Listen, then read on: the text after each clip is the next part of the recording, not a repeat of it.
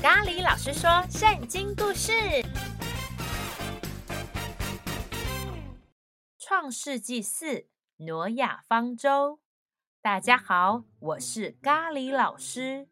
当人类不断繁衍后代，生了许多小孩，地球上的人也越来越多。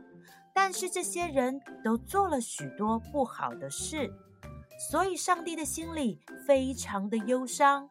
于是，上帝有一个计划，要告诉真实敬拜他的人，到底是怎么一回事呢？我们一起来听今天的故事吧。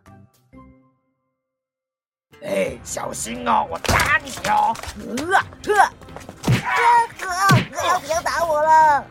小偷，小偷，谁能帮帮我？他偷了我所有的食物。我就是要霸占这条路。谁要经过，谁就得付钱呐！当时地球上的人都不断的在犯罪，但只有挪亚一家和其他的人都不一样。他们很爱上帝，所以上帝只把他的计划和挪亚说：“挪亚，地上的人类都充满着暴行，我要把他们和世界一起毁灭，所以。”你要用戈斐木做一艘方舟，里外都要涂上松香防水。方舟要长一百三十三公尺，宽二十二公尺，高十三公尺。方舟的上方要做透光，方舟的门要开在旁边。方舟要分为上中下三层建造。看呐，我要使洪水淋到地上，消灭天下的生物。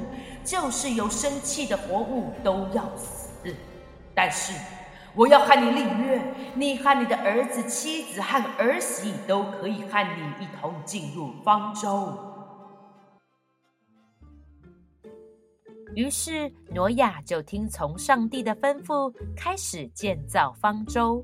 然而，挪亚造方舟的地点在山顶上，所以有的人看见挪亚。在这地方建造大船，就对他说：“哈哈哈哈！哎，这里可是山顶哎，你竟然在这里建造这艘船？哦，这船是要怎么开呀？又没有水啊！你是要怎么把它运到海边呐？”哈哈，挪亚，你是疯了吧？没事造这么大一艘船？哎呦，这可是要花费很久的时间呢！造这没用的东西，哎。挪亚，你头脑是坏掉了。但是不论大家怎么说，挪亚依然日以继夜，持续的努力建造方舟。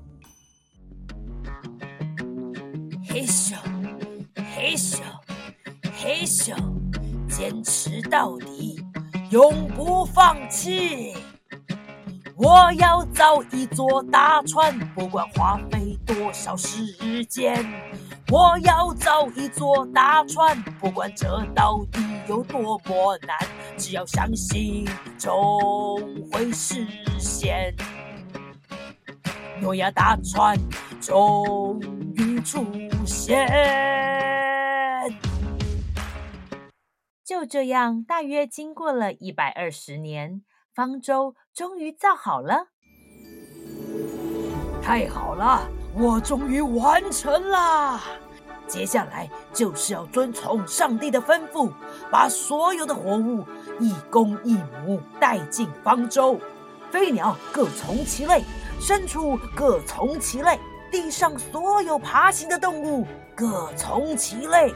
哦，还有我得要赶快为他们准备食物呢。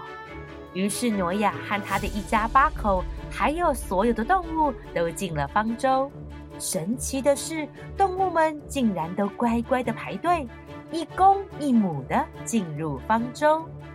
哎，我来看看呢、啊，狗、猪、猫、鸟、鸡、牛、羊、大象。哇，看来呀。上帝的应许就要成了。他们花了七天的时间，所有的动物都进了方舟，之后，上帝就把方舟关了起来，洪水就淋到了地上。